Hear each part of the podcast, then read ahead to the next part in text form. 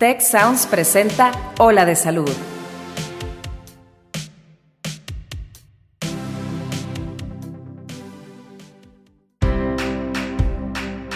Esto es Ola de Salud.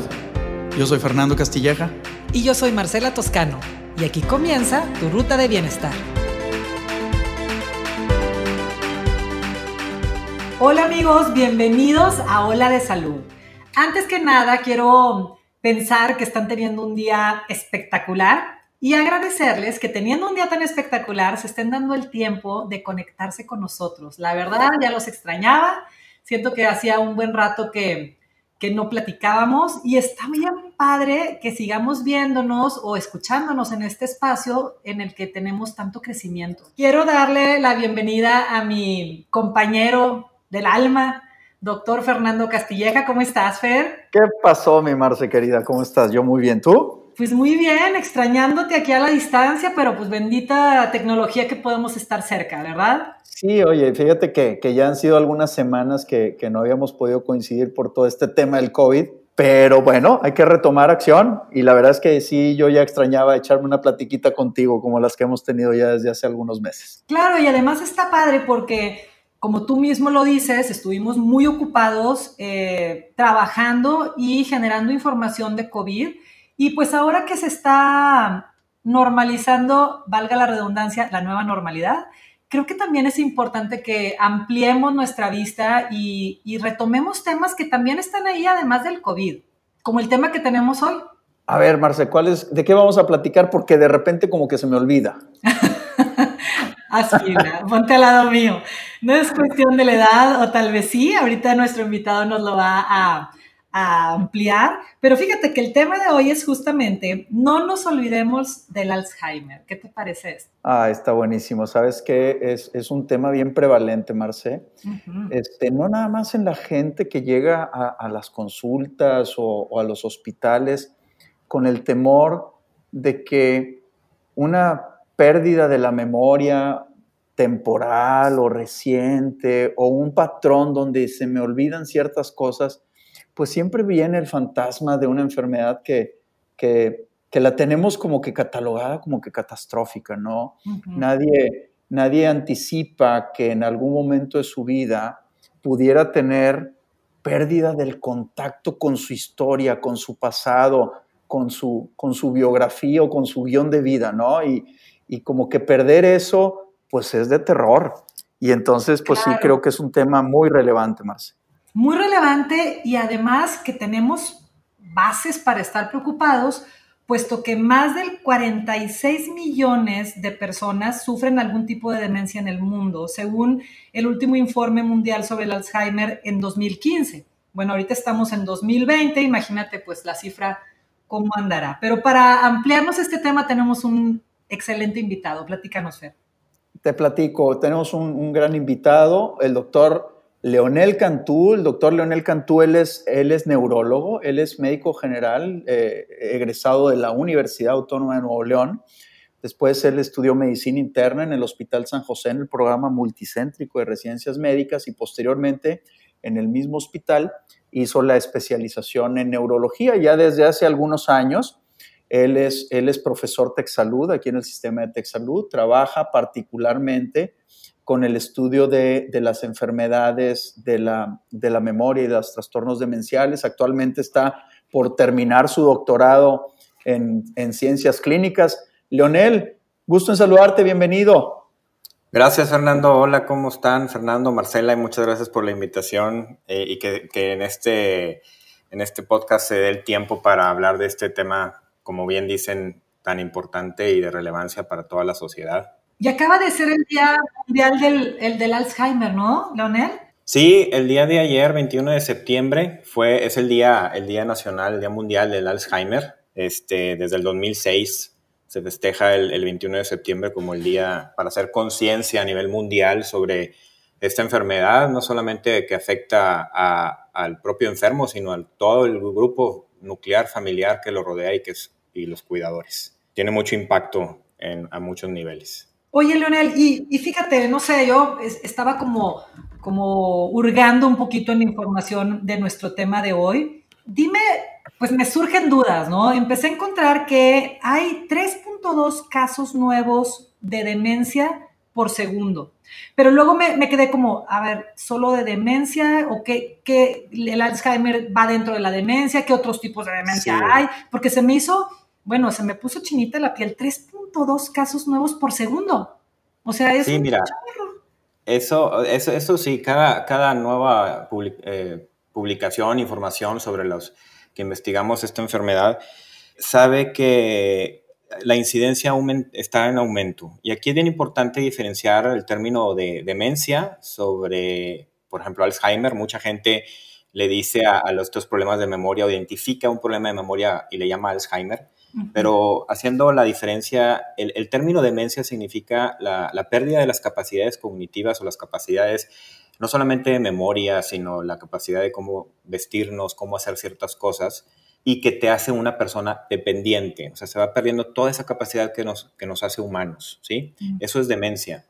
Y el, uno de los más comunes tipos de demencia es la enfermedad de Alzheimer, pero algunas otras eh, tipos de demencia también se encuentran la demencia por cuerpos de Levy o la demencia frontotemporal o la demencia asociada a Parkinson, que estas son menos frecuentes y tienen sus características clínicas muy particulares. Nosotros como neurólogos eh, nos enfrentamos mucho a, que el paciente, a la persona preocupada viene, eh, eh, doctor, es que pues quiero saber si, si a mí ya me está dando el Alzheimer porque se me están perdiendo las llaves o no sé dónde dejé algunas cosas y, no di con el carro.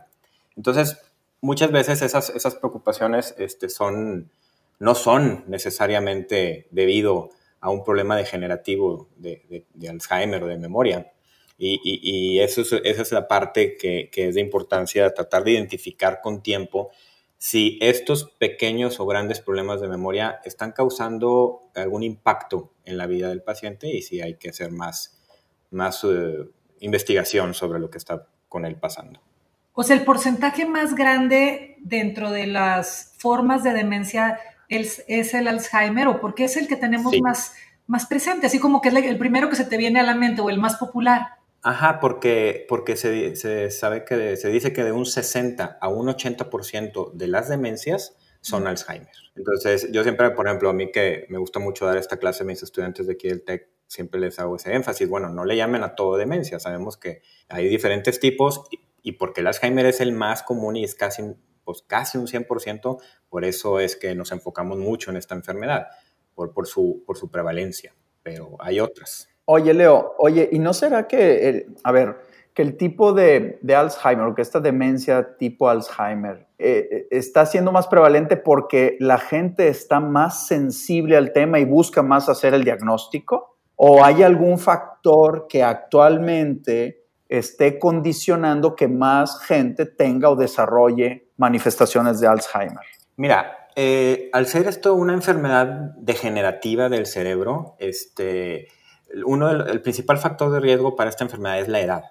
No, quiere, no quiero decir con esto, eh, y aquí eh, especifico en el término que le llaman, a veces le dicen, ah, es, ya es la demencia senil. Entonces, mucha gente da por hecho de que el simple hecho de envejecer, ya uno debiera de empezar a presentar muestras de, memoria o problemas de memoria. Y la verdad es que no. O sea, la edad es un factor de riesgo, y conforme la esperanza de vida ha crecido en los últimos años, claro. pues esta incidencia hace que aumenten todas estas enfermedades que atacan más al adulto mayor.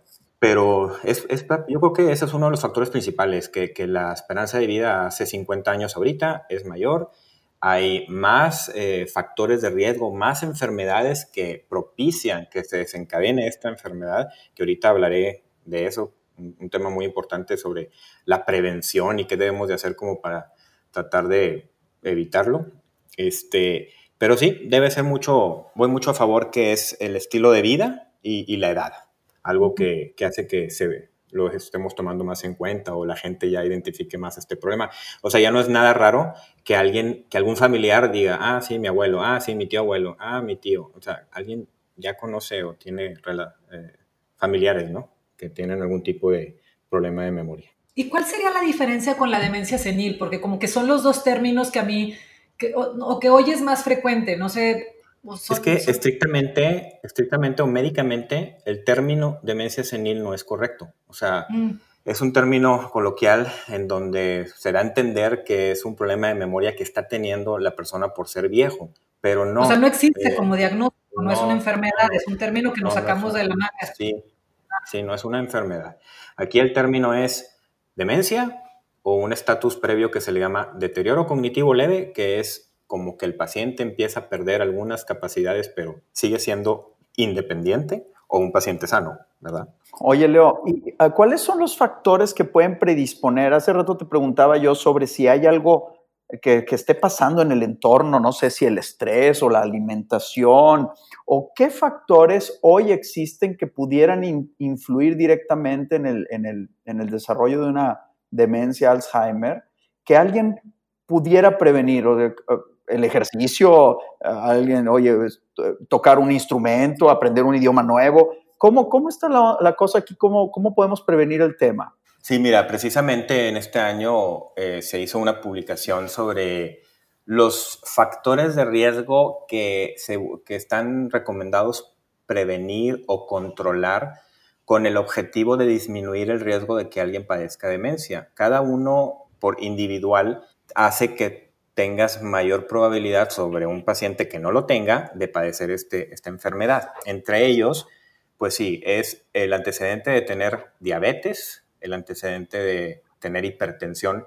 mal controlado. A esto me refiero. O sea, un paciente que no controle bien su diabetes o, su hipertensión, eh, el fumador, este, la obesidad, el estilo de vida también es un factor de riesgo. Entonces, todo esto que les digo es, pues vamos a hacer lo contrario, ¿verdad? Para prevenir lo que, este, este, tipo de enfermedad. O sea, la, epidemia que hoy tenemos de obesidad, hipertensión, diabetes, cigarro, malos hábitos, son factores de riesgo para desarrollar demencia tipo Alzheimer, ¿es correcto? Así es, o sea, sí, o sea, esos son factores de riesgo. Aquí no, no, no, yo les explico mucho a los pacientes, no quiere decir que si lo tienes, eso es una... Te va a pasar. Que te va a pasar, pero tu, tu probabilidad es mayor sobre alguien que no lo tenga. Entonces, yo, me, toca mucho atender pacientes jóvenes preocupados, eh, jóvenes, este, pues, antes de los 50 años, por supuesto. Este, que, Así debe ser. que, que, dicen, oye, pues es que traigo este problema, o qué puedo hacer, fíjate que mi papá o mi mamá ya tuvieron diagnóstico y qué puedo hacer yo. El objetivo es, bueno, reduce todos los factores de riesgo que ya están comprobados que lo aumentan. Aparte de esos que, acabas de mencionar, Fernando, pues también el ejercicio. El ejercicio yo creo que es el que les pongo en primer lugar. Es algo que, deben sí o sí este, hacer, rutinario, no, no correr un maratón, sino a lo mejor hacer un ejercicio de 30, 40 minutos. Este, también el consumo de alcohol, eh, también el, exceso en el consumo de alcohol se asocia más a un proceso de demencia. Eh, en gente que ya es más grande, tratarle sus problemas de audición, o sea, siempre tratar de identificar al paciente que tenga problemas de audición. Otro punto es eh, la, parte social, o sea, sí está bien, bien descrito que entre la social, lo social, eso hace que, que también disminuyas el riesgo. Y y también un punto de hace mucho descrito es la educación. O sea, entre, entre un paciente tenga mayor educación, o, o sea, el que tenga menor educación puede tener más riesgo de tenerlo.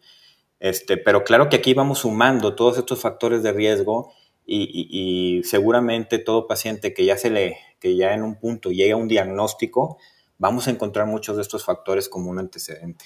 Oye, Leonel, ¿y el factor genético qué tanto participa en esta enfermedad? Eh, fíjate que, bueno, dentro de la, generalmente la enfermedad de, hablando de Alzheimer, este, es una enfermedad que afecta en promedio a mayores de 65 años.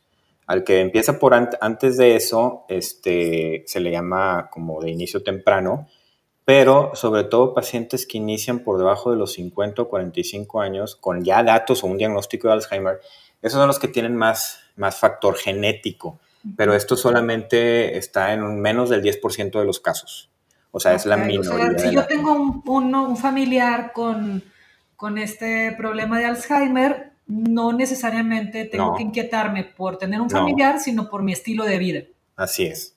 Salvo, salvo que el familiar hubiera tenido Alzheimer de manera muy temprana. De manera muy temprana, antes de los 50 años, pues sí, ahí sí es, bueno, muchos optan por, bueno, hasta estudios, porque eso ya, ya es una cuestión genética que se puede identificar con los estudios genéticos. Pero pues no hacemos estudios genéticos a menos que tengan estas características de edad de inicio temprano. Entonces, y eso se me, perdón que te interrumpa, eso se me hace muy, importante lo que, lo que dijiste, este, Marcela, porque eh, mucha gente cree que al tener un papá con esta enfermedad va a tener la misma enfermedad. Entonces es muy importante tener ese concepto, que no. Y creo que es como, como muy entendible porque es un diagnóstico muy estresante para los cuidadores, ¿no? O sea, es, es, terrible, están cuidando a su familiar y pues tienen el espejo muy cerquita. Existe todo un tema también en la parte del cuidador, o sea, Ahí el tratamiento va dirigido al paciente y al cuidador, pues porque es todo una, un cambio en el estilo de vida, ¿verdad? Sí, leía que el 40% de los cuidadores eh, mencionan haber sufrido algún deterioro económico por ser cuidadores. ¿No? ¿Por qué? Pues porque no pueden ir tanto a su trabajo, tienen que faltar o están pues mal dormidos o con un alto nivel de estrés. Como dices, es una enfermedad que, que es como muy invasiva, ¿verdad?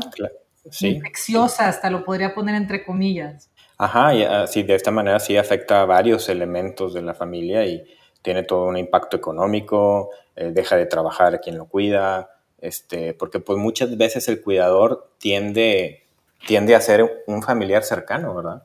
No hay a veces los medios como para, y, y tampoco eh, gente completamente capacitada como para saber la atención completa de un paciente con esta enfermedad. Estaba pensando, pues varias cosas. De ahorita nos decías cómo disminuir el, riesgo, que es otra vez, y lo hemos hablado mucho en este, en este podcast de Ola de Salud, dirigido al estilo de vida, o sea, esta parte de la prevención, de, manejo del estrés, de comer de una forma más ordenada, de ser más activos. Y, una, una duda sería, ¿cómo podemos mejorar el diagnóstico o identificar tempranamente estos casos como para, como para poder ofrecer un tratamiento más oportuno que si bien tengo entendido que no se cura, pero se podría eh, minimizar la progresión o, suavizar. No sé si está en lo correcto. Sí, claro. Mira, eh, hablando de tratamientos, tratamientos para, para eh, específicamente la enfermedad de Alzheimer, eh, los últimos que salieron en el mercado, tratamientos médicos me refiero, en el mercado pues fue hace más de 20 años, alrededor de 20 años, y a lo largo de todo este tiempo ha habido muchos ensayos buscando un tratamiento que, pueda modificar, modificar la enfermedad. ¿Qué es lo que pasa con la enfermedad de Alzheimer? Se empieza a producir una proteína en el cerebro, se empieza a acumular de forma errónea una proteína, y sobre todo en, áreas de memoria y otras zonas de la corteza cerebral y esto hace que eh, empieces con todos los síntomas. Obviamente cuando ya empiezas o cuando, ya, cuando estás mostrando síntomas de una enfermedad de Alzheimer, eso habla de que tu enfermedad empezó 10 años antes o más. Entonces, ya identificar un paciente con síntomas es como si ya fuéramos, ya vamos tarde. Por eso es que muchos estudios están dirigidos a, bueno, cómo intervenir en una etapa temprana, cómo identificar a los pacientes. Eh, a veces en algunos centros se puede en pacientes que empiecen con síntomas, se pueden hacer estudios de imagen, eh, tipo resonancias, o a veces, aunque todavía no es algo muy, muy bien establecido, la punción lumbar para identificar eh, la proteína directamente en el líquido cefalorraquídeo. Este, pero yo creo que la forma más adecuada ahorita, hoy por hoy, es la prevención. Es, Ay, perdón que te interrumpa, pero entonces, ¿cómo le hacemos para saber cuáles son signos tempranos? Por lo mismo que nos decías al inicio del podcast, que decías, eh, pues todo el mundo usa el término como si nada, ¿no? Ay, tengo, tengo Alzheimer porque, este, no sé, se me olvidaron las llaves y, y, que puede ser que sí tengas y estés con un signo temprano, 10 años antes de que tengas signos mayores, o que nada más se te haya olvidado porque estás muy, muy ocupado y traes muchas cosas. Distraído. ¿Cómo le hacemos para saber cuándo hay que que ir por un poco más de diagnóstico, de acudir con un especialista como tú. ¿Y cuándo es? Relájate bastante. Mira, sí, te lo voy a poner con ejemplos que me ha tocado ver en la atención de pacientes. O sea, por ejemplo, vienen ah, diciendo que se perdieron en un estacionamiento y no se tardaron en encontrar el carro, o no supo dónde dejó las llaves, o de repente la bolsa que traía la perdió o perdió una cartera. A mí me pasó, yo juraba que me habían robado el coche y, estaba en otro piso del estacionamiento. O sea, hasta le hablé al poli y todo, poli, no, me robaron mi coche. No, pues no, no era tal. Ya que caminé unos cuantos pisos de diferencia, lo encontré. Al primo de un amigo también le pasó. sí, fíjate que ese ejemplo que das es común, ¿eh? Y, y eso, pues claro que causa mucha preocupación en, el, en, la persona porque pues dice, ya se me están olvidando, ¿qué está pasando? Pero la mayoría de las veces esos ejemplos en particular es un problema de atención, atencional, eh, tensión, estrés, etc. Eh, por otro lado, el que eh, familiar que acude con, su, con su padre o madre diciendo que últimamente me está repitiendo mucho las preguntas o ya le platiqué una conversación y me la vuelve a platicar o lo dejé en un lugar súper conocido y se me perdió. Bueno, ahí ya es otro tipo de síntomas que ya empezamos a levantar antenas, a, investigar más sobre estos problemas eh, y la cronología como los ha presentado, y es ahí como empezamos un abordaje de diagnóstico. Como dicen, una golondrina no hace verano, o sea, no porque un día se te olvidaron las llaves, ya vayas corriendo a hacerte una punción lumbar, pero pues si un día, un día sí y otro también, pues eh, considéralo, ¿verdad? Oye, Leo, y a ver, muchas veces yo creo que la, no, no es el, el, paciente el que se da cuenta, ¿no? Muchas veces debe ser la familia quienes encuentran un patrón de comportamiento que se sale de lo, de lo que era habitualmente, ¿no? Sí, de hecho, aunque no es una regla eso, pero normalmente si el paciente se está dando cuenta, generalmente no siempre es un problema así como de Alzheimer o memoria. Es casi siempre es el familiar el que ve cambios en el patrón de memoria y, también tomemos en cuenta que el Alzheimer no solamente es problema de memoria, también puede ser un problema del comportamiento, o sea, cambios en la personalidad, cambios en el comportamiento, es todo un abanico de, síntomas, pero el más común es el problema de memoria, por eso es que nos enfocamos mucho en eso. Oye, Leonel, el, tratamiento medicamentoso no, pues no ha tenido así como mucho progreso y mucha esperanza, ¿qué tratamientos podrían ayudar a, a suavizar o acompañar esta este padecimiento para que sea un poco menos catastrófico? Eh, eh, depende mucho de la etapa en que, en que eh, intervengas. O sea, así de tratamiento, sabemos bien que los tratamientos médicos, los fármacos, van dirigidos a una parte muy pues, particular de, del funcionamiento de, un, algo que, esté no, de que algo que no esté funcionando bien. Pero si me, así la pregunta directa de qué cosas o qué tratamientos podemos usar para agilizar, no, yo, yo soy más de la idea de, pues mejor vamos a corregir los factores de riesgo que, que tengas descontrolados y eso va a hacer que la progresión de tu enfermedad sea lenta. Mm. O sea, este, oye, fumas, pues, pues no fumes, ¿verdad? O sea, vamos a hacer algo al respecto con tu problema de tabaco, o, este, tienes un mal control de la, del azúcar, pues, pues sí o sí contrólalo, porque este, cualquier medicamento que ahorita pueda haber en el mercado va a ayudar, va, va, ayuda, pero no va a hacer nada sobre la progresión de la misma. Y lo que yo creo que es importante es no tapes el hoyo, sino trata de, de tenerlo, ¿verdad? O de enlentecerlo.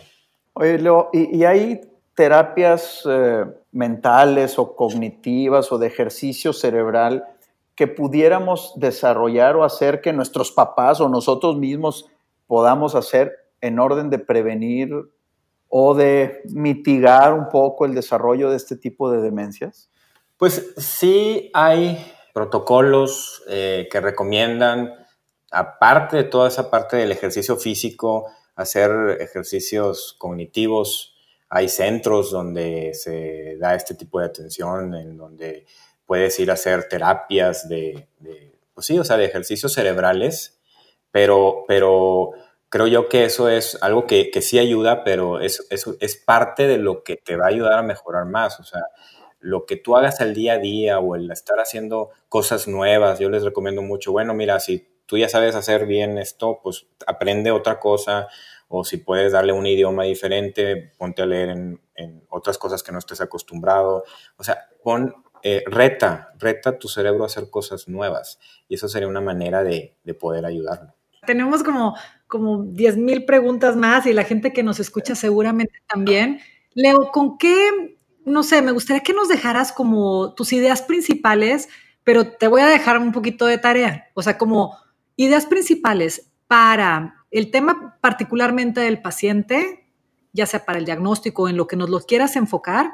Y también me gustaría tus ideas principales para los cuidadores, que no tuvimos mucho tiempo para, para tocar el tema, pero pues yo creo que ha de ser tema completito de otro, de otro programa. Eh, ¿Qué recomendaciones o qué puntos importantes podrías dejarnos para, para, estos dos grupos, tanto para el tema de la enfermedad como para el tema de los cuidadores que pues, son indispensables? Es una dupla que no podemos separar en esta enfermedad en particular. Mira, hablando de los pacientes, yo creo que lo dividiría en dos grupos. Primero, los pacientes jóvenes, en los tratar de llevar un estilo de vida que nos aleje de la posibilidad de, presentar una demencia. Todos esos puntos que, hablamos al principio. En el paciente que ya tiene un diagnóstico, que ya mostró síntomas de la enfermedad, hay claro que al mismo tiempo hay un grado, pues hay, todo esto empieza con grados leves, entonces también es momento de poder intervenir mejorando este, un ejercicio, físico, ejercicios mentales, este, interacciones sociales para poder enlentecer y em, tratar otros em, como pues, problemas que estados de ánimo, etcétera, eh, y siempre asesorándose de, un especialista. Y en la parte de los, de los cuidadores, pues sí, como bien dices, eh, Marcela, esto es un, sería otro tema de varios porque los cuidadores son los, pues el, pilar sobre la, la, evolución y la progresión de esta enfermedad. O sea, se necesita gente que que se sabe que esté, está comprometida, saber cómo identificar eh, cambios en el comportamiento, el dar de sus medicinas, este, controlar la agitación. A veces los pacientes ya en etapas un poco avanzadas se agitan mucho.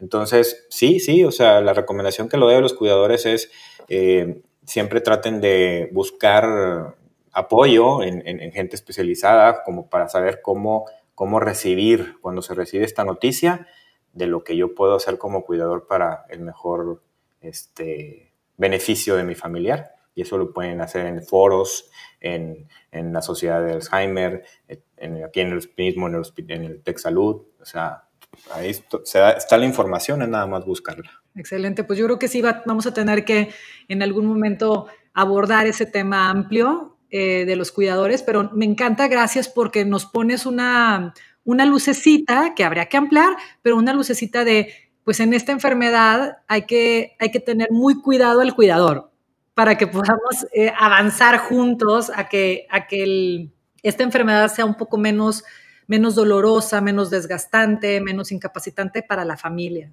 Así es. Buenísimo, pues bueno, se nos acabó el tiempo, mi queridísimo Leo, mi queridísima Marce. Este, tendremos yo seguramente oportunidad, yo creo que seguramente tendremos oportunidad más adelante de, de, abundar más en temas, no nada más de esto, sino de muchos otros que tienen que ver con, la, con el cerebro y con esta magnífica oportunidad que tenemos de estudiarlo. Eh, Leo, bien agradecido este, por, por tu espacio, por tu tiempo, que es valiosísimo para nosotros que estés aquí.